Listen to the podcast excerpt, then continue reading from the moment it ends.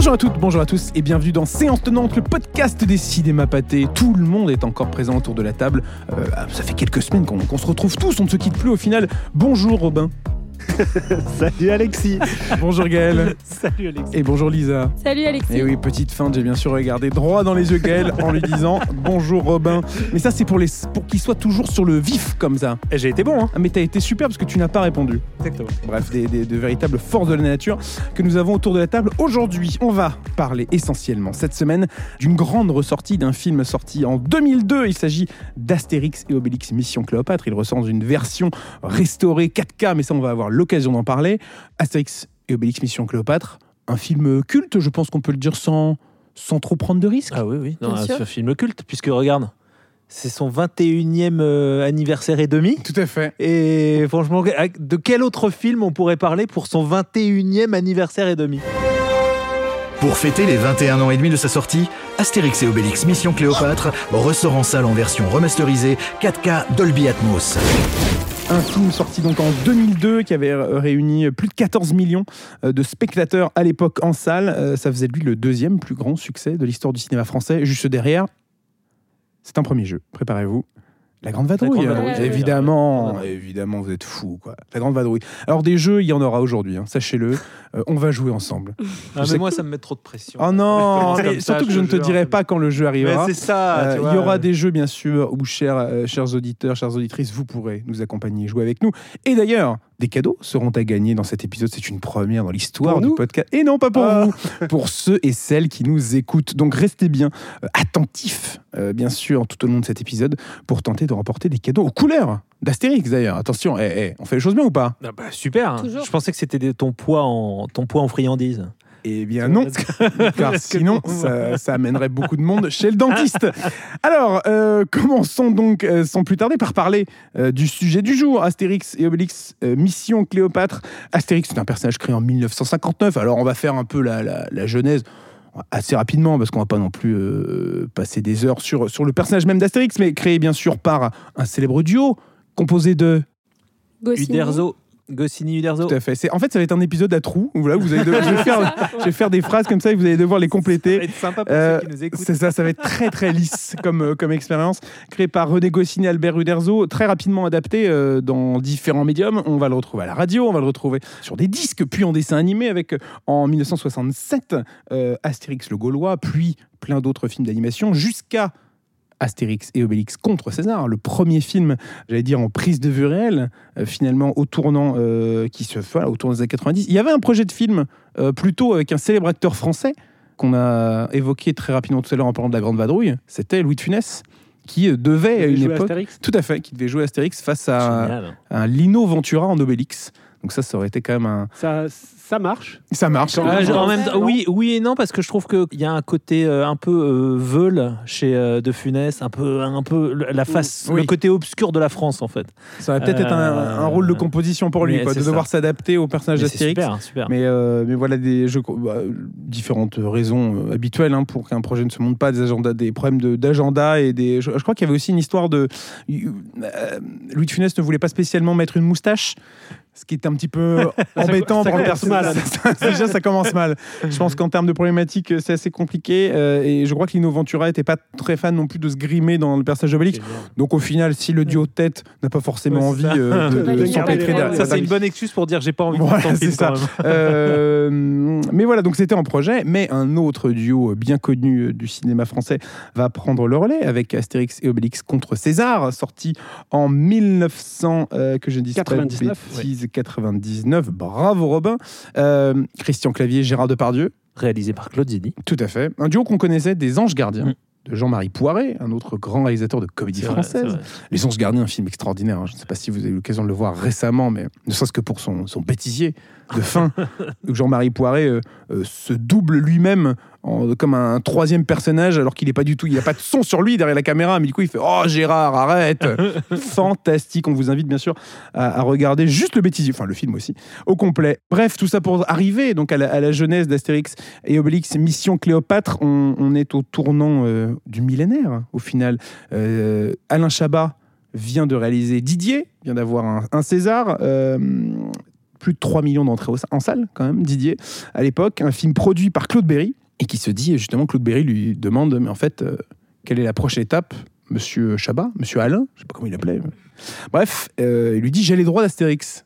Comme ça arrive souvent, hein, euh, voilà. Et il lui propose donc de, de se lancer dans, dans l'adaptation de, de- d'Astérix. Et là, ce qui est assez marrant, c'est ce que raconte Chabat, c'est que d'emblée, il va lui dire, mais en fait, euh, je, je crois qu'il était parti, j'ai mes notes, il était parti sur, euh, sur Gladiateur, Légionnaire, le combat des chefs, des, des choses assez, j'allais dire, simples en termes de production à se lancer. Il avait immédiatement mis de côté euh, Mission Cléopâtre parce que c'était un espèce d'immense film avec de très grands décors, qui Oui, voyages très dans cher, etc. C'est ça. les Gaulois partent. C'est ça, c'était pas un- une histoire dans le village. euh, et euh, donc après réflexion, il en discute avec euh, Claude Berry qui lui dit non, en fait, ce qu'il faut faire, c'est absolument Cléopâtre. Donc voilà, et donc là tout s'enchaîne et, c'est ainsi que, que, se lance Chabat là-dedans. C'est quand même audacieux de, se- de proposer un, un projet aussi gros à un réalisateur qui ne vient que, entre guillemets, de faire Didier à l'époque. Oui, l'audace, c'est ce qui caractérise, euh, c'est ce qui caractérise Berry à cette Mhm. époque. C'est-à-dire que c'est quand même le champion des, des immenses projets euh, audacieux, courageux, avec une idée derrière à chaque fois, et puis surtout qui sont des gros euh, succès populaires. Ça, c'était ce qui caractérisait Be- Berry à, à l'époque. Je trouve ça audacieux et en même temps presque su- sur le papier presque évident. C'est-à-dire que alors on le sait rétrospectivement, mais on le sentait déjà à l'époque. L'esprit canal dont, en fait Alain Chabat était, d'une certaine manière l'incarnation euh, idéale. L'esprit canal était l'héritage euh, contemporain de, de, de, l'esprit euh, pilote et donc de Uderzo et Goscinny.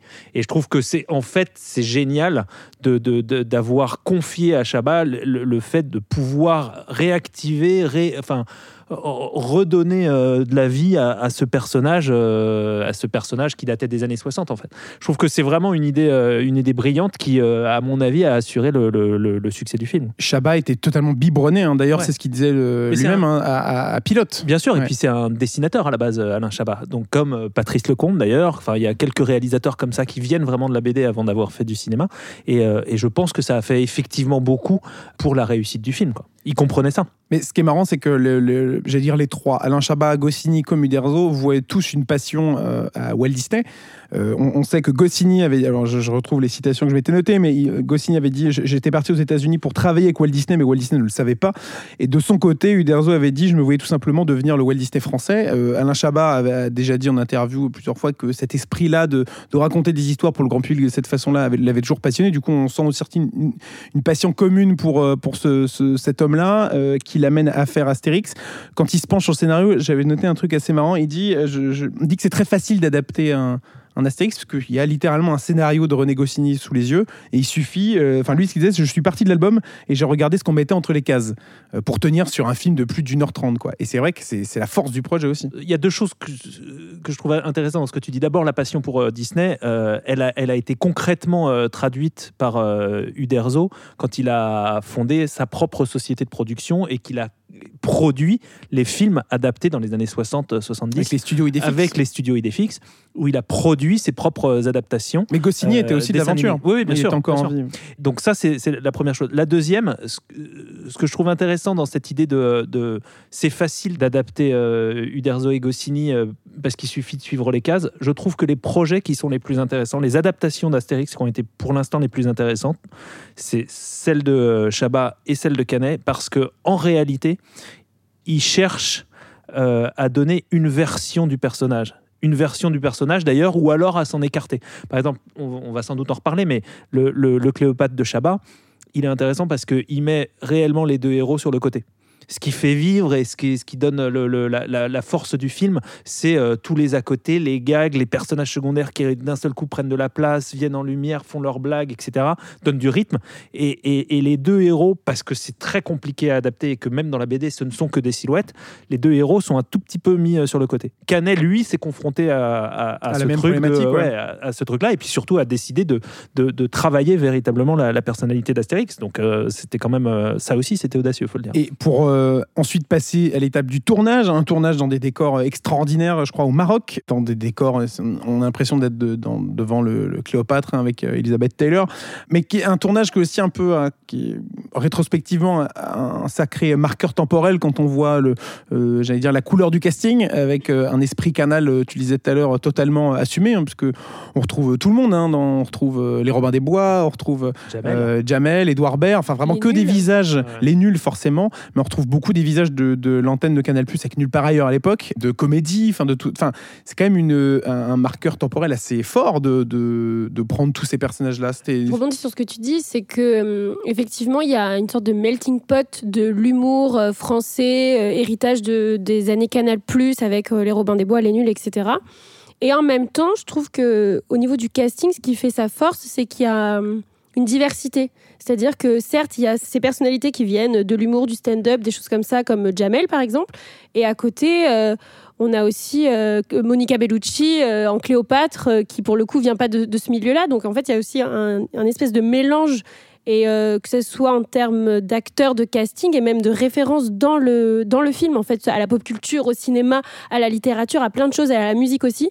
Et du coup, je pense que tout ce melting pot a fait que ça a pris aussi à cet instant. Mais Li- Lisa a raison, c'est-à-dire que. Et on en revient finalement au livre, enfin au, BD original, parce que dans les BD originales, quand on les lit, on voit toujours, et ça c'était un grand plaisir de lecture quand on était môme, enfin ça l'est toujours, hein, mais on regardait et puis on voyait, tiens, ce personnage, mais on dirait euh, Pierre Tchernia, ah tiens, ce personnage c'est Guy Lux, ah tiens, ce personnage. Et en fait, ce que faisait Uderzo et Goscinny, c'était de prendre des célébrités, et surtout des célébrités du, petit écran, donc de la culture populaire, et de les foutre dans, dans, dans les cases, partout, comme des clins d'œil et comme des trucs que les gens allaient repérer, des références pop culturelles, tu disais. Et Chabat, il fait exactement la même chose, mais en reprenant les gens euh, qui sont populaires à l'époque où il fait son film. Et ça crée un truc de connivence immédiate avec le, avec le public, et en plus de référence à l'œuvre originale, qui est absolument génial, je trouve. Et justement, donc il, il prend cet album d'Astérix qui ne se passe euh, quasiment pas euh, dans le village, hein, même en Gaule. Il y a une scène qui se passe en Gaule, enfin deux, celle où on les découvre dans la forêt enneigée, euh, tournée à Fontainebleau, si je dis pas de bêtises, euh, et dans, les, dans, la, dans la hutte de Panoramix au tout début. Numéro bis fait la rencontre euh, de nos amis gaulois. Mais justement, c'est ce qu'il ce qu'il disait en- euh, Alain Chabat, c'est si jamais il devait refaire un Astérix, il aimerait plutôt lui repartir euh, dans le village gaulois. Mais d'ailleurs, c'est ce qu'il est en train de faire, parce que je suis en train de penser à sa série. Euh, c'est le combat des chefs. Donc en effet, on est plus, euh, on est moins dans un épisode voyage à travers euh, les quatre coins du monde que, que sur l'autre que sur l'autre adaptation. On retrouve bien entendu euh, Monica Bellucci. Alain Chabat euh, dans le rôle de, de, César et de Cléopâtre. Mais ça, déjà, tu vois, c'était un duo euh, qu'on n'aurait pas soupçonné à l'époque. Tu vois Qui l'eût cru? Eh oui. Et pourtant, ça fonctionne à merveille. Bien sûr, Clavier de Pardieu sont de retour. Euh, Claude Rich en panoramix. Euh, je suis, mon cher ami, très heureux de te voir. Bien sûr, cet, cet alexandrin euh, extraordinaire euh, qu'il euh, donne. Édouard Baird pour son monologue extraordinaire. D'ailleurs, enfin bref, un casting assez fou euh, pour un film qui est aujourd'hui euh, devenu culte. Mais qu'est-ce qui fait justement que, que ce film est devenu euh, si intemporel? Mais euh, déjà, euh, la première chose qu'on peut dire, c'est qu'il est très différent du euh, premier film live qui a eu lieu euh, trois ans avant. C'est ça. Euh, on a l'impression que Chabat fait une sorte de, un peu de contre-proposition au film de euh, Claude Zidi et euh, que j'aime beaucoup d'ailleurs le premier film. Je sais que Beaucoup de, certains l'aiment non, pas, mais beaucoup de sympathie pour ce euh, film. moi je trouve qu'il a un côté très authentique. J'ai vraiment l'impression presque de voir un, un peu un espèce de conte d'heroic fantasy en fait, euh, tout fait. on sent la peau vraiment des. Tout des- est très palpable. C'est ça, les costumes, le village, même dans le, le- le- le design de tous les Gaulois. Moi, je, je- je l'aime bien ce film. On a je trouve vraiment que la- celui de Chabat, Ouais, en fait, je trouve qu'on a vraiment l'impression qu'on peut rentrer dans le village ça, gaulois. Il y, a, il y a des centaines de milliers de Romains à l'horizon. c'est Je- peut-être le film qui fait justement le plus crédible dans sa représentation du Gaulois et le moins cartoon, même s'il a quand même ces scènes très cartoon. Mais c'est celui, on, c'est celui on voit le plus le village gaulois déjà. C'est vrai. Parce que quand tu regardes tous les autres, que ce soit euh, les Jeux Olympiques, euh, Majesté ou euh, l'Empire Oui, ils Milieu, partent, alors que là, on, on, on y reste, voit très rapidement en général le, le village gaulois. Mais là, pour le coup, toute l'intrigue se passe quasiment là-dedans. très drôle avec ce rôle de méchant de, Ah, mais ça. de Benguigui qui est génial. Enfin, de euh, Benigni. Benigni, Parce j'ai que Jean Benguigui. J'ai- Oui, effectivement. Alors, Benguigui est dans Mission Cléopâtre, d'ailleurs, Oui, mais vrai. pas dans. euh, c'est. Be- Roberto Benigni. Tout à fait. Tout à fait. Qui sortait euh, d'ailleurs d'un Oscar hein, euh, pour son film euh, La vie est belle. Donc elle est un drôle choix de drôle euh, choix de carrière. hein. Et donc, même si voilà, il y, a- il y a- il y a quelques hum, faiblesses, que ce soit dans le rythme ou dans l'histoire, mais j'ai beaucoup d'affection moi aussi pour ce premier. Et une musique fantastique de Jean-Jacques Goldman, je me permets. Totalement. Voilà, c'est tout. Bah, S'il nous écoute. Personnalité, personnalité préférée des Français. Eh, J'avais oublié. Pardon. Depuis tout à l'heure, j'arrête pas de te couper parce que j'ai envie de faire un énorme laïus sur ce premier film. aussi le Ben, premier J'aime beaucoup ce film, premier euh. film, qu'est-ce que vous voulez? Donc, pardon, Et donc, euh, la, la première force, je trouve, de Chabat, c'est de faire quelque chose qui est euh, à l'opposé, totalement, dans son approche, dans l'humour, dans le rythme, dans la façon même de représenter les personnages. C'est euh, tout l'héritage dont vous parliez tout à l'heure aussi, hein, de là où il vient et de la, la façon dont il a envie de, faire vivre son Astérix. Mais déjà, je pense que euh, ne pas avoir fait du copier-coller, c'était la, première, euh, le premier chemin vers justement le succès et le fait que ça soit aujourd'hui un film culte. Et puis, euh, tu parlais de copier-coller, mais je trouve qu'effectivement, alors là où Chabat prend le premier film, enfin, amène la saga, on va dire, dans une nouvelle direction, contrairement au premier film, je trouve que les films qu'on suivi ont voulu faire du Chabat, en fait. Non pas que ce soit une mauvaise chose, c'est pas ça. Mais ce que je veux dire, c'est qu'ils ont essayé en fait de reprendre des codes, c'est-à-dire on va on va euh, montrer Astérix Obélix en vadrouille, pas dans la Gaule. On va réunir un casting avec euh, 15 milliards de têtes euh, à l'affiche. Et du coup, je pense qu'aussi, du coup, ça rejoint ce qu'on disait tout à l'heure sur l'effet marqueur d'Astérix Obélix Mission Cléopâtre, c'est que en fait, il a inventé une sorte de formule avec la saga. Ça a tellement bien marché que je que c'est humain en fait pour des réalisateurs euh, suivants d'avoir voulu faire la même chose. Et puis 14 millions 5 d'entrées. Quoi. Exactement. Donc forcément, ça et du coup, je pense que envie. hein. c'est ça aussi qui fait que c'est culte aujourd'hui, c'est qu'en fait, il a instauré des codes à la saga de, enfin, à la saga cinématographique, qui fait qu'aujourd'hui, en fait, euh, ben, Chabat est le seul à pouvoir faire du Chabat aussi.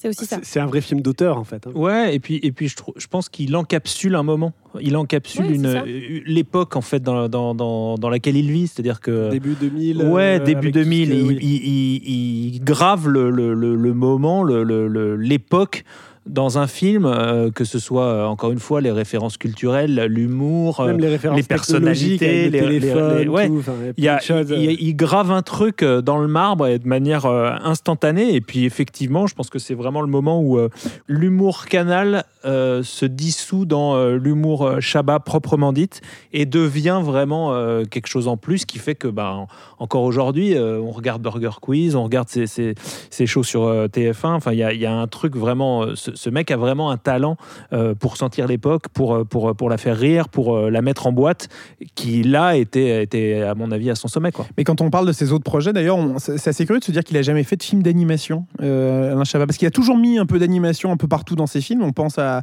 la très courte séquence quand ils sont dans la pyramide, euh, Ouais. où on voit juste les yeux des personnages se déplacer jusqu'à ce qu'il des filles viennent les sauver. Spoiler, hein. Pardon si Ouais. vous n'avez pas vu Mission Cléopâtre. Euh, puis après, forcément, euh, à la poursuite du Marsupilami. Ouais. Sur la poursuite du Marsupilami. Non, à la poursuite du Marsupilami. Euh, où là, il y avait carrément. encore. Comment Encore l'influence de la BD. sur ça. Clairement, avec, euh, avec ce personnage du Marsupilami en 3D, Burger Quiz forcément, toutes ces petites animations. La série qu'il avait faite aussi, euh, avez-vous déjà vu euh, Qui Oui, était clairement ah une oui. série d'animation euh, C'était une série euh, Arte, non euh, M6. M6, Tout pardon. Il n'y a aucun problème, Robin. je, te, je te pardonne. hein, tu sais. C'est vrai, Il ah, n'y a, merci. il y a pas de souci. Mais fais gaffe quand même, parce que la prochaine fois, je serai peut-être pas aussi indulgent. Mais on sent voilà, cette passion pour, pour l'univers animé et, et les planches. Quoi. Et c'est ce qui fait que, notamment, ouais, cette séquence fantastique dans la pyramide est géniale. Et c'est ce qui fait aussi que tout ce film euh, est aujourd'hui culte, ressort 20 ans, 21 ans et demi après euh, sa sortie dans une version donc euh, restaurée, euh, une version en 4K qui est donc à découvrir euh, en 4K HDR, Dolby Atmos, Dolby Vision, donc à découvrir en Dolby Cinéma exclusivement chez Pathé. Et ce qui est intéressant, c'est que donc à l'époque, c'est un des premiers films tournés en 35 mm et, pro- et post-produit en numérique. Et que là, pour la restauration, pour avoir la meilleure restauration possible, ils sont repartis en fait des négatifs originaux non montés. C'est-à-dire que euh, qu'ils n'ont pas simplement repris une copie du film euh, existante pour ensuite la traiter, etc. Ils ont repris tous les rushs euh, initiaux. C'est-à-dire qu'en fait, c'est un nouveau montage qui a dû être fait. Ils ont refait le film. Donc c'est ça, ils ont refait le film de A à Z. Ça me rappelle un peu ce que Christophe Gans nous disait sur le Pacte des loups, que pareil, il était vraiment parti des euh, rushs du tournage pour aller euh, travailler sur l'image et pas juste euh, réactualiser une copie euh, déjà existante. Mais là, ils sont repartis sur 300 bobines de films pour aller récupérer. euh, Alors, j'espère qu'ils avaient les bons timecodes, hein, parce que sinon, du coup, la version, elle n'est pas tout à fait, euh, pas tout à fait la même. Mais c'est un travail qui a été supervisé notamment par Pathé, par la fondation Pathé, par l'équipe technique d'ailleurs originale du film, puisque le directeur de la photo euh, a travaillé euh, sur cette restauration, Laurent euh, Dayan, Thierry Lebon, le mixeur son, et Cyril euh, Comte-Jean, le directeur de la post-production. Donc vraiment, toutes les équipes ont été, euh, ont été rappelées. Moi, je me souviens, j'avais eu Alain Chabat en interview sur le film de Quentin Dupieux, Incroyable mais vrai. Donc ça commence déjà à faire un petit moment. Et il disait qu'il était, il, était aussi question de partir à Londres pour aller retravailler sur les machines d'origine qui avaient servi sur le mixage son du film. Enfin, c'est une espèce de machine assez importante quand même qui est en, en place depuis, euh, depuis un petit moment pour relancer ce film et pour offrir une, une version euh, sublime. Quoi. Surtout quand, quand on pense à tous ces plans en scope euh, de, de maquettes, de, de, de grands décors où il y a des milliers, enfin, on a l'impression qu'il y a des milliers, très coloré. énormément en de figurants. On voit ça. vraiment la couleur du film, avec que ce soit bah, grâce au désert, grâce à, même à l'eau. Enfin, il y a- vraiment aussi. un contraste dans les couleurs. toutes les scènes, toutes les scènes avec les pirates ou même la scène sur le Nil où euh, Obélix tire euh, tous les bateaux, là, très très euh, très très envie de, de revoir tout ça dans les meilleures conditions possibles. Euh, D'ailleurs, est-ce que vous l'avez vu au cinéma quand il était sorti ce film? Moi, je figurez-vous que je ne l'ai jamais vu au cinéma, je Jamais pense. vu, Je pense. Je l'ai jamais vu. que t'allais dire ça Depuis tout à l'heure, je lis des post-it. Ah Non, je crois que je l'avais pas vu. Je crois que je l'ai pas vu au Eh cinéma. ben voilà. Robin? Euh, oui, j'ai souvenir de l'avoir Ah. vu. Alors j'étais jeune, hein, du coup. Ah euh, là 2002, 9 ans, 9 ans, avec mon père, tout à fait. Eh ben, voilà pour la petite anecdote. Mais on, on la, on la mange comme un petit bonbon, en fait, cette anecdote. Gaël, tu te souviens? Non, mais tout Ah ça bah pour dire, j'ai le souvenir du coup de la découverte, même à cet âge-là, Ouais. et, et- et de l'avoir encore en tête, quoi, de, de- de voir Astérix. Bah, moi, je l'ai vu en projection de presse. Ben, si vous voyez ben, ce que je veux c'est dire. ben, c'est- très bien. H canonique Excusez-moi, on a fait une émission entière sans euh, parler de Gérard Darmon? Alors, C'est vrai. euh, Excusez-moi. non, Alors, mais attends, le, mais le focus n'est pas fini, mais J'ai toujours mais- pas terminé. J'ai fait Voilà. un pas de côté pour parler de la restauration. Euh, et voilà, on peut ensuite, bien entendu, retourner à l'envie sur des sujets. euh, non, mais Non mais alors déjà euh, Ouais. souvenir. quel est ton souvenir toi de la, de la sortie de ce film Ah non, mais bon, nous, nous, c'était c'était fou parce que c'était le, le film que tout le monde attendait et que, que tout le monde voulait voir. On pressentait que ça allait être un, un immense, un immense Déjà carton. et, ouais. et franchement, la projection de presse avait été, avait été folle. Quoi. Ça s'était fait pas très loin d'ici, sur les Champs-Élysées. Euh, et c'était vraiment, vraiment, vraiment génial. Quoi. Vraiment génial. Tu te souviens un peu de l'effet justement du- de la sortie du film au-delà de la projection presse parce que 14 millions euh, d'entrées, ça devient un phénomène de société? Ouais, ouais, ouais. On en- matin, midi et soir, on bouffait du Astérix et du Chava. Mais c'était génial, c'était génial. Et, tu, et, et c'était quand même un moment où, enfin, c'est marrant de voir aussi euh, le film réapparaître à un moment où, bon, bah, c'est pas la meilleure des périodes pour euh, dans le monde et pour euh, délirer. Et et on était en 2002 et c'était quand même une autre époque. Et il y avait un truc où franchement ça faisait plaisir de voir euh, des films comme ça parce qu'il y avait une, espèce de, vibration et de, et de et d'enthousiasme populaire euh, qui, qui voilà qui, qui fait défaut aujourd'hui quoi. Donc c'est aussi rigolo de voir la, la- la différence de- d'époque à travers ça Et tu voulais parler de Gérard Darmon. Euh, moi, je me permets. Du coup, ça me permet de faire une transition toute trouvée pour notre petit jeu. Ah, alors, vous pouvez- salut je m'en vais Vous pouvez, vous pouvez jouer bien sûr chez vous ou, que- ou quel que soit l'endroit où vous écoutiez ce Attends, podcast. attends, attends. C'est Qu'est-ce le qui se passe concours ou c'est un Non, quiz non, non, c'est un petit quiz entre nous. Ah, non, mais non, ne t'inquiète non, pas. Là, il n'y a rien à gagner pour personne. C'est juste passer un moment convivial. je me euh, lève avec. Il est bruiteur. Là, euh, parce que là, vous allez vous dire, on a ajouté des bruits de pas. euh, non, non, c'est vraiment. euh, Gaël a tout fait tout seul. hein. Et il, est- il ne peut que être fier de ça. Les Monty Python, quoi, avec les deux noix de coco tapées l'une à l'autre. euh, parfait. Euh, non, un petit jeu très simplement, parce qu'on va parler des noms de personnages qu'on retrouve. Aïe, aïe, aïe, Ah oui. là là là On va retrouver les noms de personnages. Donc, c'est- il y a deux jeux dans l'un. 21 ans et demi Eh oui, non, mais attends, il y, a deux- il y a deux jeux en l'un. C'est-à-dire que je vais vous citer trois noms de personnages, tous tirés de l'univers d'Astérix, mais seulement un euh, fait partie euh, du film et est présent dans le film euh, Astérix et Obélix. Est-ce que tu as relu toutes les- tous les albums? J'ai relu tous Tout. les albums. Il a même pas besoin de les relire, il les connaît par Je cœur. les il est connais par cœur. Donne-moi le numéro d'une case, n'importe quel album. je te dis ce qui s'y passe, mon pote. Euh, bref, je vais vous donner trois noms de personnages. Il faudra bien sûr deviner le nom du personnage qui est présent dans Astérix et Obélix Mission Cléopâtre. Et si jamais vous l'avez en tête, le nom de la euh, personne qui joue Je ce personnage. Est-ce que vous êtes prêts et prêtes Ouais. Gaël n'a jamais été euh, aussi sur les starting blocks. Attention, euh, première question. Je vous cite donc trois personnages. Vous me dites celui qui est tiré du film, celui qui est présent dans le film. Tullius Detritus, Cartapus ou Claudius Hypoténus puce. C'est ta réponse Moi, J'aurais dit le premier. Toi, tu aurais dit euh, Détritus, Tolius ouais. Detritus Ouais, moi, j'aurais- ouais, Tolius Eh bien, il y- la bonne réponse a été citée et c'est Lisa qui remporte ce ben premier point. Euh, Est-ce que tu peux me citer le nom de la personne qui joue aux cartes à Je crois que c'est Jean-Paul Rouve. Et non, c'est. Chantal Lobby. Je crois que Jean-Paul Rouve joue euh, pas antivirus? Antivirus, ouais. Tout à fait. Mhm. Que je Euh, je le dis parce que je ne l'ai pas noté pour une question suivante, parce que sinon je me serais euh, coupé moi-même les pattes. Euh, non, Tul- Tullius Detritus, euh, c'est le rôle de Roberto Benigni, justement, dans, euh, Ah, euh, dans le ça. Premier film. Euh, J'allais me lancer dans, dans, un dans l'accent de César. Tu veux pas Euh, essayer non. Euh, mais, mais les accents, je les laisse à Gaël. C'est vraiment son. Je peux pas empiéter sur son territoire, quoi. Euh, donc bravo, Lisa. Premier point. Euh, deuxième question. Euh, je cite donc toujours trois noms de personnages. Vous trouvez celui, du, celui de Mission Cléopâtre? Alors, on commence. Il n'y a pas de bonus. Ticket de bus ou où est Charlie? Ticket de bus. Ticket de bus pour euh, Gaël. C'est quoi le premier? Alors, euh, euh, il n'y a pas de bonus.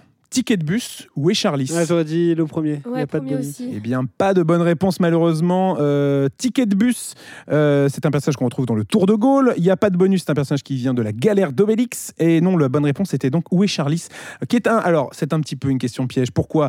Parce que son nom n'est jamais prononcé dans le film, mais c'est le personnage qui est interprété par euh, Louis Leterrier euh, dans Astérix Obélix euh, Mission Cléopâtre. Puisqu'à un moment je ne sais pas si vous vous rappelez, mais euh, je ne sais plus quel personnage euh, euh, a des jumelles dans les mains ou regarde à, distance et un seul coup on voit quelqu'un déguisé en Charlie euh, donc avec les, euh, donc cette espèce de pull avec euh, enfin euh, avec les rayures rouges et blanches Oui, oui. et ce personnage est interprété par est interprété donc par Louis Leterrier qui, qui C'est travaillait une anecdote pointue. ah Ah, ben là écoutez moi je cinéphile. c'est un Wow. épisode Wow. quand même préparé messieurs dames toujours un point pour Lisa deux euh, un point pour Lisa 0 0 Gaël Robin émission, ouais. il vous reste Burger Quiz Ouais, ouais, c'est ça, Ouais j'avais pas assez de temps pour On faire a ça mais buzzers, euh, burger, par contre. Ah, mais une chose à la fois, en fait. euh, Oui. T'inquiète, c'est que la deuxième saison de séance tenante. On, on peut- on ne sait pas ce qui va se passer à la troisième.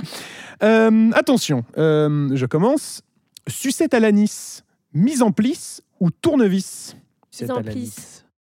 Alors, sucette à l'anis pour Gaël. C'est à l'anis, je suis sûr que c'est dans, dans, dans la Mise en BD. mais, plisse. euh, Euh, Robin Tournevis. Eh bien, Gaël a raison, parce que Ah. Sucette à l'anis, c'est le personnage interprété par Marina Foïs, euh, l'une Ah, des oui. aides euh, de, de Cléopâtre Est-ce le qu'on film. entend leur nom à un moment donné Euh, Tu as alors, tout pris dans le générique. Sucette je ne suis pas certain qu'on l'entende. Ah. Donc voilà. Donc on est à un point pour Lisa, un point pour Gaël. Pour l'instant, c'est une belle défaite pour euh, Robin, mais qui peut se refaire. Qui peut se refaire. Parce que là, si tu es le seul à trouver la bonne réponse, Ouais. euh, c'est un partout. Et, Et, Ah oui, ça oui. sera la beauté là, du ça- geste. Là, ça sera la beauté du geste. Alors attention, je recommence. Trois personnages. Jean Fizz, cours de tennis ou itinéris Itinéris. Itinéris. et ouais, ouais, bravo. Malheureusement, c'était la question la plus simple à la fin. donc Robin ne peut pas creuser l'écart euh, puisque c'est un point partout exactement. Qui joue Itinéris dans le film Euh, Ah, oui. Un, Oui. un- Eh oui. Je vois que les- là ça chauffe dans la pièce. hein. La, la pièce prend Euh, un Non, degré par oui, seconde. Oui, oui, mais on voit très bien qui c'est en plus. Si je vous dis euh, les tuches, Oui, voilà. waouh, ça c'est si, très radiophonique comme moment.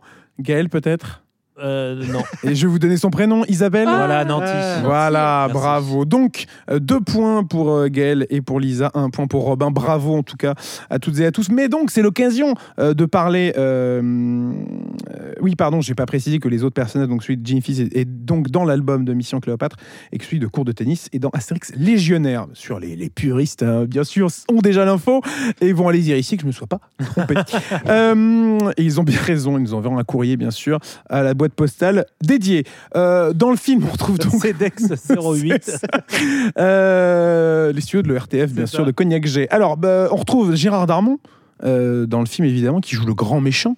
Euh, tu, avais, tu avais envie d'en parler, j'ai l'impression. Non, j'avais juste envie de, de, de, de dire que la, la scène de combat entre Ah oui. euh, voilà Entre Jamel Debbouze exactement et et, Gérard Darmon. et Gérard Darmon euh, est génial et, et raconte un truc qu'on retrouve dans le Canet. Je, je voudrais pas faire une fixette, mais qui, est intéressant, qui est l'influence du cinéma de Hong Kong Ouais. euh, sur Chabat et sur euh, Canet. Et je trouve que et par ailleurs, non, par ailleurs, surtout Darmon, j'ai- l'impression trouve là son meilleur rôle ever, quoi. C'est-à-dire qu'il est vraiment génial dans, dans leur combat à distance. Euh, euh, leur- le- les mimiques qu'il fait. Enfin, je trouve que c'est vraiment, vraiment un des grands moments de, de- de- du film et du cinéma français euh, tout court. Quoi. Un de ses meilleurs rôles avec celui de La Cité de la Peur. Donc, comme quoi, euh, Évidemment, il faut, il évidemment. faut jamais être très très loin de, d'Alain Chabat, clair, clair. si on veut euh, avoir de, grands rôles au cinéma. Euh, Puisqu'on on parle du casting, on peut peut-être faire un, un dernier tour de table. Euh, Pierre Tcharnia est à- près de sa voix, donc à la séquence d'introduction iconique euh, de la loupe euh, qui se grossit vers le village, euh, en moins 50 avant JC, etc. Euh, je, laisserai Robin compléter s'il le souhaite, parce que je sais qu'il le il connaît par cœur. Euh, on le retrouve aussi d'ailleurs dans la tente, euh, à un moment donné, comme l'un des, des généraux, j'imagine, de, de- de- du personnage de, de Chabat, Ouais. euh, qui joue, du personnage de César, pardon, interprété par Chabat, que Chabat n'avait pas spécialement euh, envie d'interpréter d'ailleurs au tout début. Je crois qu'il n'a pas spécialement envie d'être euh, acteur, réalisateur sur le film, mais qu'au au final, il a réussi, si je dis pas de bêtises, à avoir une, seulement une dizaine de jours de tournage pour se débarrasser assez vite euh, de, tout ça et de pas avoir à tourner en, mini-jupe euh, très longtemps euh, derrière, derrière la caméra. Un mot peut-être sur Jean-Pierre Bacry aussi, qui prête sa voix à un moment donné dans le film. Est-ce que vous sauriez dire à quel moment? C'est un jeu dans le jeu. Jean-Pierre Bacry est dans Astérix et Obélix, l'Empire du Milieu, dans une scène assez iconique, même si on ne le voit pas à l'écran. Est-ce que c'est pas autour de la pyramide Oui, je vais dire, c'est pas la non. construction de la pyramide? Non, non, c'est le, c'est le, le- le petit moment où il y a un documentaire sur la langouste. Ah, mais oui. Ah, Parce mais qu'il y a une, oui, il y a une bien sûr. grande scène de bataille où on est-ce voit. que tu veux une autre anecdote? Attends, je termine celle-ci. Vas-y, mais elle est liée à celle-ci. Elle est liée à Quand celle-ci. on voit le personnage d'Obélix courir comme ça vers des Romains, euh, là je crois que bah, c'est Chabat qui disait que, que Berry avait dit non mais là il y a trois pages de bataille avec des Romains, ça coûte beaucoup trop cher, faut couper ça et que la, rustine trouvée par Alain Chabat, c'est de se dire bon on va mettre euh, le plan c'est un aquarium euh, avec euh, des langoustes et puis euh, et puis on va mettre Jean-Pierre Bacry qui euh, qui décrit Mais ça quoi. une idée, piquée, ça. une idée piquée à Gottlieb. Ah. De, de rubrique à braque. C'était, c'était les grands trucs de rubrique à braque. De, de- de- Gottlieb faisait ça, les, les trucages.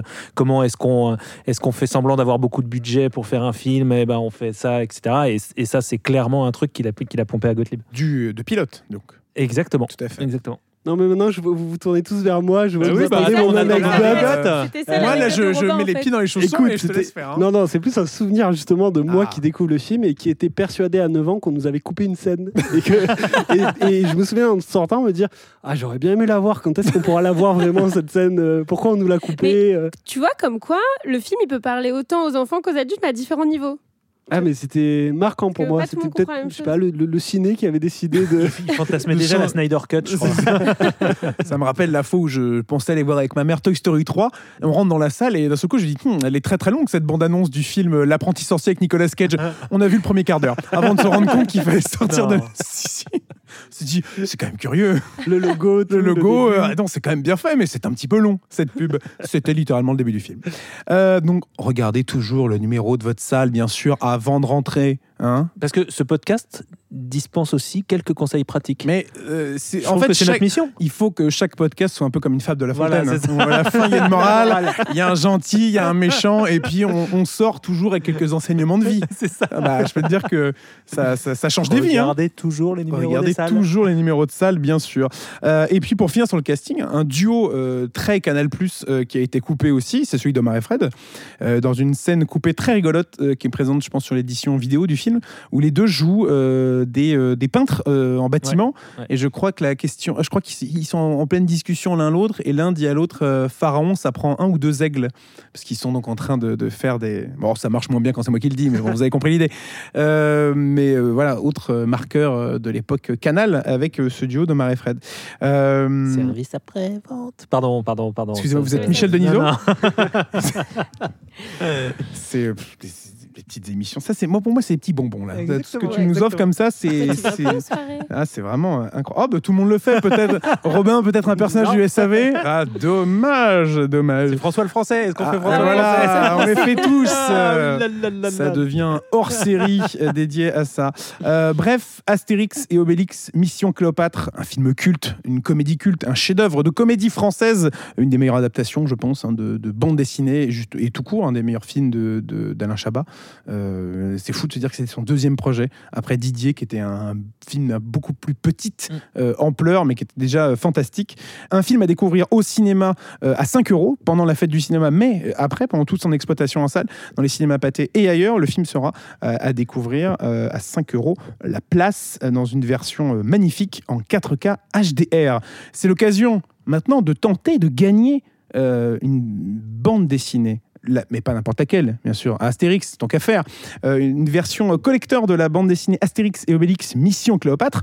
Alors pour ce faire, comment participer? Parce que tu vas me le demander, Gaël. J'allais te demander comment faire pour avoir une bande dessinée. Alors, si tu veux tenter de la gagner, Gaël, je- donc pour tenter de gagner cette bande dessinée, euh, allez sur notre compte Instagram, euh, Pâté France, tout simplement. hein. De toute façon, tu es abonné, Gaël. HTTP deux points. Non, alors non, tout simplement, tout simplement, Pâté France. euh, allez sur la publication du jeu concours séance tenante Astérix et, et là, répondez à la question que je vous donne, parce que vous êtes les seuls à pouvoir l'entendre, parce qu'elle ne sera pas écrite sur le post. Et oui, c'est là où vous avez une longueur d'avance.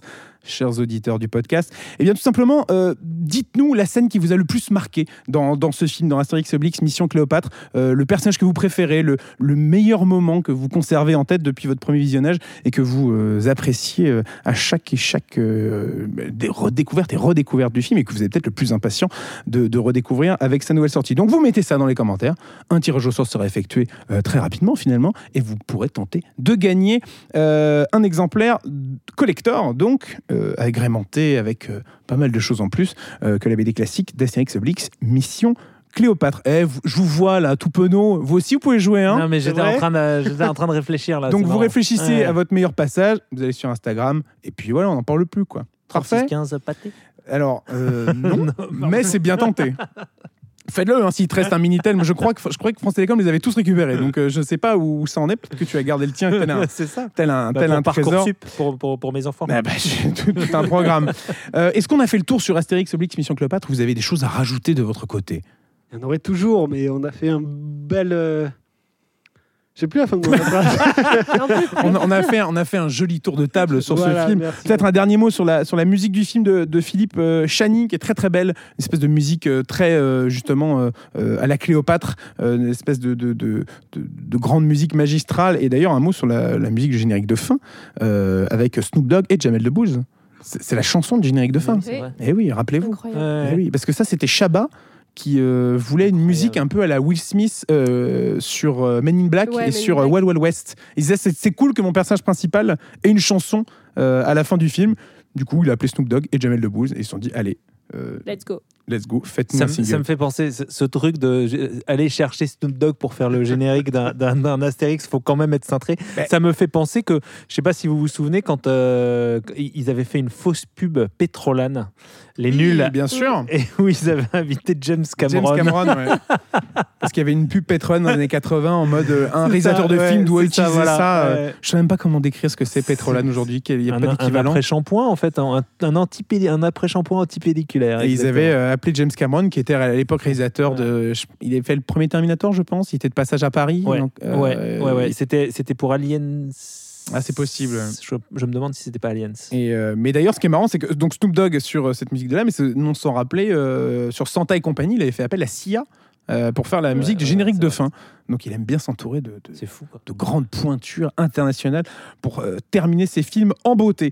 Astérix et Obélix, Mission Cléopâtre, c'est donc à découvrir dès maintenant au cinéma et tout l'été, euh, donc dans les conditions qu'on vous a présentées, à 5 euros. La place au ski Qu'est-ce qu'il y a d'autre au cinéma cette semaine? Il y a Insidious, euh, The Red Door. Quand j'avais 10 ans, je suis tombé dans le coma. Mais j'ai aucun souvenir d'avoir été malade. Plongez profondément dans vos souvenirs. Et voyez quelle lumière vous pourrez en retirer. La saga Insidious est donc de retour pour un nouvel épisode. Euh, Robin adore cette saga, donc peut-être que Robin a envie de nous en oui, parler. j'aime- J'aime bien cette saga, surtout les- les- le premier film. Euh, non, non, mais attends, attends, on va y venir. Alors, Inside Use, donc c'est le cinquième film effectivement de la saga. Euh, ce qui m'intéresse là, c'est que c'est réalisé par euh, Patrick Wilson. Oui. Qui est donc l'acteur euh, Ah de bah j'aime bien l'acteur un peu un peu fétiche de James Wan, qui était le réalisateur du premier Inside Use et aussi de Conjuring, d'Aquaman, et avec qui euh, travaille souvent Patrick Wilson. Donc là, il réalise ce film. C'est sa première réalisation. Et le film va faire revenir euh, les personnages, justement interprétés par Patrick Wilson et euh, Rose Byrne, des deux premiers films. Burn. Burn, Byrne, Burn. Rose Byrne. Très bien. On la laissera euh, nous laisser un message. Ce qui m'a l'air intéressant, parce que donc on n'a pas, pas encore pu le voir, c'est de revenir un petit peu aux sources de la saga et de faire peut-être bien une sorte de conclusion à travers tout ce qu'elle a pu proposer. Euh, J'ai souvenir donc du premier Inside Juice qui était quand même une, bah, une façon qu'a eu James Wan de réinventer un petit peu le cinéma d'horreur à une période où on était habitué à euh, quelque chose de assez classique, soit qui virait dans le gore le plus total, euh, soit qui euh, utilisait des archétypes qu'on avait pu voir depuis toujours. Quand James Wan arrive, que ce soit avec Inside Juice ou même The Conjuring, il a une façon de retravailler l'horreur qui est différente, je trouve, et qui, par pas mal d'aspects visuels et tout le travail qu'il va mettre sur l'ambiance de ses films, euh, marqué. Moi, je, sais que c'est des films qui me marquent. Certaines suites, une fois que James Wan part, sont plus ou moins réussies. Euh, avec la cinquième, euh, cinquième film pour Inside Juice, je trouve les deux premiers très bons, le 3 et le 4 peut-être un peu moins. Mais là, justement, en revenant un petit peu aux origines de la saga, euh, c'est comme un peu si on voyait le, le- troisième film, en fait, pour, pour terminer cette histoire. Donc, je suis très curieux et très impatient d'aller le voir. Insidious, The Red Door, ça donc ça sort, The- ça dort. ah là là, qu'est-ce qu'on se marre. Ça sort donc cette semaine euh, au cinéma euh, dans un tout autre genre, Miraculous. Le film, c'est cette semaine également. Deux salles, deux ambiances. Cet été,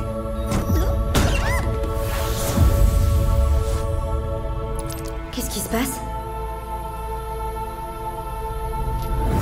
Découvrez comment tout a commencé. Tu es l'élu. Le sort du monde est entre tes mains. J'avais oublié que ça crie toujours à ce moment-là. On le répète, ne- regardez bien le Ah, numéro de oui, la salle. alors, non, là, là, là, là, là, je pense que c'est On ne l'a hein. jamais autant dit Ouais, ouais, que ouais. pour les deux films qu'on vient de citer. ne vous trompez pas. Ne rentrez pas avec quatre enfants. C'est ça. euh, Voir Insidious. entre 5 et 6 ans, allez voir Insidious. Parce que autant Toy Story 3, l'apprenti sorcier, bon, il n'y a pas un gap, on est plutôt sur la même cible. hein. Euh, là, il peut y avoir quelques, quelques petites séances euh, de psychologues, euh, psychiatres à, à la suite de tout ça. Euh, Robin, Lisa, vous, avez vu le film? On a Vous vu, avez regardé tous les épisodes de la série d'ailleurs pour saisons, vous préparer. euh, bien sûr. Euh, donc, euh, j'ai pas de jeu malheureusement euh, pour vous pour Oh. tester Ah, vos connaissances sur pourtant, sur. Ladybug et ses compères. euh, mais c'est l'adaptation d'une en film pour la première fois au cinéma euh, d'une série d'animation, euh, j'allais dire qui cartonne. phénomène. Ouais, Totalement. phénomène. C'est moi, c'est quelque chose que j'ai découvert là en fait. Mais En pareil, euh, découvrant le film, j'ai découvert le phénomène Ladybug et les Miraculous. Parce que oui, on n'est on pas forcément le public visé. C'est c'est une. Enfin, je- C'est un film Peut-être qui- que vous attendez euh, Miraculous avec impatience. Mais Gaël, là, Gaël. J'en peux plus, moi. Faut pas, faut pas le spoiler là. Faut Euh, faire non, mais gaffe à c'est-à-dire que ce qu'on ne dit pas, encore une fois, parce que c'est- ce n'est pas filmé, mais ce qui est en cosplay de Ladybug. Donc, euh, voilà. Sa combi rouge avec les points noirs. Voilà. Et que, que depuis tout à l'heure, il saute sur les sièges et la table en disant j'ai des super pouvoirs. C'est- Très, très influencé par Katsai, non? Ah, totalement. Ah Ouais, oui, c'est ça. euh, Ça, Puis on ça, a vraiment, euh, donc, que ce soit par rapport au film ou même un petit peu à la série, euh, ce côté euh, super-héros à la française. Oui, c'est ça. Mais en plus, euh, pour avoir rencontré le réalisateur et producteur en fait de la série à la base, donc euh, quand même quelqu'un qui est assez immergé dans l'univers depuis des années. Monsieur Zag. Exactement. Euh, Jérémy Zag, il y a vraiment ce côté de rendre hommage aux films de super-héros et en même temps à tout euh, l'héritage Goldorak, des séries animées, euh, et, animées des années 80, de aussi laisser la place à une héroïne. Ça, c'est important aussi pour lui, on en avait discuté. Et du coup, il y a un peu toutes ces références qui se mélangent je- dans la série et a fortiori dans le film, avec pour des corps paris en même temps, donc l'empreinte très française. Et euh, ça, ça rend un rendu assez. euh, Enfin, dont, dont le cinéma d'animation français peut être fier. Ce qui est intéressant par rapport au, au film, euh, la série, je ne peux pas me prononcer parce que non, je n'ai pas vu les cinq saisons malheureusement, Alexis. euh, Je suis très déçu. pour préparer ce, ce podcast. Mais en tout cas, le film se tient en lui-même. Euh, alors peut-être que du coup, c'est aussi à la fois une force et une faiblesse pour ceux qui auraient voulu voir une, une suite de la série sur grand écran. Tu m'avais pas dit que c'était euh, ta cousine Ta oui, petite j'avais- cousine je suis allé avec ma petite cousine, tout à fait. mais- De quel âge Euh, Elle a 7 ans. Et bientôt. qui t'a dit droit dans les yeux Ah non, c'est pas elle qui m'a dit euh, Robin, ce n'est pas canon. C'est c'est pas elle qui m'a dit C'était ça. pas canon à la série. euh. Mais euh, sont non, non. tous pareils dans cette famille. Ah, c'est ça, ils ont, incroyable. ils ont des termes vraiment. euh, Non, non, non, non. ils sont c'est après, matrixés. en hein, parlant euh. que, euh, euh, en fait, voilà, la série ne prend, prend forcément en compte les personnages et euh, le- les codes de la série. Mais le film a une intrigue qui arrive à une conclusion à la fin et qui permet, même sans être familier de la série, de pouvoir suivre euh, toute la narration sans être perdu. Donc euh, on a un début, un milieu, une fin. Il n'y a rien qui est vraiment laissé en suspens par rapport à ce qui est introduit dans la série. Donc euh, même si ça appelle des suites, hein, forcément. Mais euh, du coup, voilà, ça permet même en accompagnant un public plus jeune de comprendre les codes de cet univers un bien beau programme. hein. Au final, cette semaine, la ressortie d'un film culte, un grand film, une saga d'horreur qui continue avec un nouvel opus et euh, une énorme franchise d'animation qui fait ses premiers pas au cinéma. Euh, restez jusqu'à la toute fin de cet épisode puisqu'on aura un autre cadeau à vous offrir, amis auditeurs. Ah oui, attendez, c'est c'est- incroyable. Ah non, mais c'est Noël avant l'heure en Oh là fait. là. Euh, halfway to Christmas. On n'est pas du tout, c'est déjà passé ce truc-là. Jamais compris cette tradition américaine de dire oh, on est presque à la moitié de Noël. Calmez-vous, on rentre en plein mois de juillet, les amis. Euh, quels sont totalement dingos. Euh, voilà, c'était, c'était mon petit billet d'humeur. Retrouvez-moi. Pardon. Euh, bref, en attendant, un mot sur les grands films de l'été qui vont débarquer au cinéma dans les semaines à venir. Euh, sachez que vous pouvez déjà réserver vos places euh, en prévente pour Oppenheimer, le film de Christopher Nolan en IMAX qui sortira euh, dans les salles le Il paraît que les 19 gens, les gens, il paraît que les gens n'en sortent pas indemnes. Oui, c'est vrai. Voilà. Les, les gens sortent et sont totalement. euh, voilà. Donc on a hâte de le voir parce qu'on n'a pas encore vu. En tout cas, on, on en parlera dans le podcast a priori. hein. Avec plaisir. Euh, donc Oppenheimer, vous pouvez déjà réserver vos places pour le dé- découvrir en IMAX dès le 19 juillet. Autre film pour lequel vous pouvez réserver vos places dès maintenant, mais cette fois dans tous les formats premium chez Pathé, en Dolby Cinema, en 4DX et en IMAX. C'est bien entendu Mission Impossible, Dead Reckoning, partie 1. Le film sort la semaine prochaine. On en parlera largement dans l'épisode euh, à venir euh, le 12 juillet. Enfin, l'épisode sortira la veille. Vous êtes habitués maintenant. Ça sort le mardi. Vous avez le droit de l'écouter n'importe quand, mais on vous le dit quand même. Donc voilà, n'hésitez pas à réserver dès maintenant vos places pour s'assurer les, les meilleurs, euh, les meilleurs sièges, quoi. C'est- Toi, tu t'assois où, Gaël, plutôt dans la salle en général Ah, moi. euh, Quand euh, tu ne vas pas non, en. Projo Presse ou au Festival de Cannes. Non, non, moi, c'est plutôt au milieu. Moi, j'aime bien être euh, plutôt au milieu.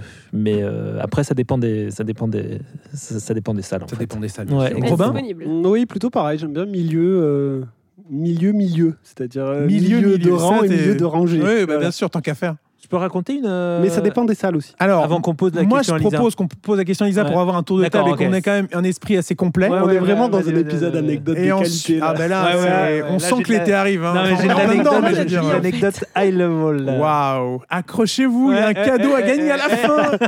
mon ane- Il faut anecdote. tenir l'anecdote. Euh, Lisa, pardon. Euh, non, plutôt euh, team milieu. Mais alors, quand je suis avec mon père, c'est team côté. Parce qu'il veut D'accord. pas, il veut être absolument sur le dernier siège de la rangée. C'est vrai qu'il y a t'es un côté obligé de euh, te- parfois euh, t'es obligé de- rassurant, j'allais dire, à être sur le dernier siège. Je pense bien que ça sûr, le bien rassure. sûr. Mais du coup, si tu vas avec lui, t'es obligé de te mettre sur le côté, quoi. Donc, euh, Ah, moi, je suis plutôt Voilà. team milieu, milieu aussi, moi. milieu haut, moi. Mais je dirais que ça dépend des salles et des films. Dans les, dans les grosses salles IMAX, moi, je suis en général I19. Voilà, si ça vous, si ça vous, si ça Si on vous le aiguille cherche. un petit peu. Si on le Euh, cherche, voilà. Si vous me cherchez, les grosses sorties IMAX, I19, en général, je suis là. Alors, je peux pas vous promettre d'être là Oh toutes là les là, les hein. auditeurs qui vont venir te taper sur l'épaule maintenant. Oh là là là là, Oh ils là vont là chercher. là là Et putain, là. Ça devient une espèce d'énorme carte au trésor à travers la France. Où est Alexis? C'est ça, un super jeu ça euh, à venir. Euh, et donc, place à l'anecdote de Gaël qui n'était pas dans, dans mon conducteur hein, d'émission. Il nous non, faudrait mais- un jingle, tu sais. C'est ça. Mais alors, on va peut-être y travailler pour la rentrée. je, je peux rien te promettre, mais, euh, mais c'est vrai que ça serait bien d'avoir des petits Non, non, jingles. en parlant, en parlant de place, donc c'est à la, c'est, c'est, c'est ce qu'on appelle du personal branding. Euh, c'est, je, je me souviens être allé voir Le groupe pâté, bien sûr, ne prend pas, euh, Oh, n'est pas responsable de l'anecdote. euh, propos, bien la, la responsabilité des propos. Euh, je me souviens être allé euh, voir euh, Christopher Nolan pour Dunkerque euh, à la Warner, puisque c'était à la Warner à Burbank aux États-Unis. Et Oui, il voulait me montrer Excusez-nous. il, vou- il voulait, il voulait me montrer euh, 20 minutes du film en IMAX. Et euh, on était allé dans la salle Universal euh, de, de, de Burbank. euh, de À Universal City. Oui, à, Uni- à Universal City, exactement. euh, à Los Angeles. Et le type qui euh, gérait la salle, donc on était seul dans la salle, le type qui gérait la salle m'avait dit Je te conseille de te mettre à ce siège-là. C'est la place où s'assoit toujours Christopher Nolan quand il regarde ses films. Il avait un français parfait, en tout cas. hein. oui, c'est C'est ça qui est assez étonnant dans cette anecdote. Donc je remercie encore Jean-Paul de m'avoir montré le, le- le- le siège. Et donc je m'étais mis à la place de Chris Nolan. euh, Est-ce que tu as, tu as pris en photo 20 le siège euh, ou tu as noté le numéro du siège non, Donc non, ni l'un ni Donc l'autre. tu étais parti aux États-Unis pour voir 20 minutes de Dunkerque. Ouais, enfin pour faire une interview après de, de, de- de Chris Nolan, mais euh, c'était c'était un grand Chris moment quoi. Nolan. Bah, Chris, c'est comme ça qu'on ils, étaient- Ah ils ont oui. partagé un siège, hein, donc, bien sûr. euh, ils étaient assis l'un sur l'autre parce que Chris Nolan est vu. Chris Nolan, même. Euh, bah écoute, euh, formidable. Donc lui, il est plutôt team milieu. Ah ouais, milieu ouais, aussi. non, mais là, là en plus, je pense que lui, ça dépend vraiment des, des, des salles, mais à un niveau qui frôle la maniaquerie, quoi. Oh, je pense que, vu, dire ça. au vu du personnage, à mon avis. euh, voilà. Et bien, en tout cas, si vous voulez réserver euh, la place du milieu-milieu de toutes les séances pâtées, vous pouvez pour Oppenheimer et pour Mission Impossible euh, Dead Reckoning partie 1. Euh, avant de terminer cet épisode, on revient sur les bonnes raisons d'aller découvrir euh, les films à l'affiche. Alors, on va peut-être se concentrer sur Astérix et euh, Mission Cléopâtre. On en a, peut-être des centaines des bonnes raisons d'aller redécouvrir ce film en salle. Euh, Est-ce que vous en avez à partager avec nous, avec nos auditeurs, avec moi, entre nous, quoi? Robin? Hum, Pour moi, ça serait le duo Astérix et Obélix. Je trouve qu'il fonctionne vraiment bien et euh, on sent que, hum, que ce soit Clavier et Depardieu, après avoir découvert leur rôle, là, ils sont vraiment dedans, je trouve, et on a une complicité qui s'installe entre eux. Il y a une tendresse en plus, je trouve, dans les, dans les Et- deux, de- et à qui des façons aussi, différentes. euh, oui, parce que ça joue aussi quand justement il y a des, les, les fameuses scènes où ils se, se disputent, qui sont assez euh, euh, cultes aussi, que ce soit dans la BD ou dans les films, et ça marche euh, toujours. Puis ce que j'aime bien, c'est qu'ils sont. euh, c'est quand même. un- théoriquement, c'est un film un peu. euh, J'allais dire catastrophe. Non, mais c'est-à-dire que si à la fin des trois mois, euh, la construction n'est pas finie, c'est quand même une course contre la montre. Eux, ils prennent ça avec une certaine, euh, une certaine détente, oui, une certaine Oui. rigolade, contrairement au personnage de Numéro bis, qui est très bon. Bah, en fait, euh, si d'ici trois mois le palais il est pas terminé, c'est les crocos, quoi. et et j'aime beaucoup ce, ce truc de non, mais nous, quoi qu'il arrive, en fait, il y a la potion magique, donc on est là, t'inquiète, ça va bien se passer. Et eux, ils ont une certaine bonhomie tout le long du film. sont en que- vacances, quoi. C'est ça que j'aime beaucoup. Euh, Gaël, Euh, Gérard Darmon, évidemment, qui est génial, euh, drôle, euh, cynique, Fourbe. euh, fourbe. Il est, il est fantastique, je trouve, dans le film. pas de pierre, pas de palais, hein, bien sûr, on le rappelle. Lisa, Non, c'est tout, c'est tout ce qu'on disait tout à l'heure sur l'humour canal, mais notamment sur l'hu- l'humour euh, Robin des Bois nul, qui je pense euh, était certes un marqueur de ces années-là et serait peut-être peut-être aujourd'hui moins accessible. Je sais pas, il y avait quand même une patte et un humour à l'absurde poussé à son paroxysme qui fait que il y a vraiment euh, une identité humoristique dans Mission Cléopâtre. Et ça marche tellement bien dans le film que le film suivant d'Alain Chabat n'est autre que Re, Que j'ai- Et Eh oui, voilà. un film réalisé par Alain Chabat avec ce dernier et surtout avec toute l'équipe de Robin des Bois. Euh, donc on imagine que la collaboration s'est plutôt bien passée, euh, parce qu'on sait qu'ils ont travaillé aussi sur Comédie, à la grosse émission euh, en même temps. Euh, ce film suivant qui est fantastique aussi, Re.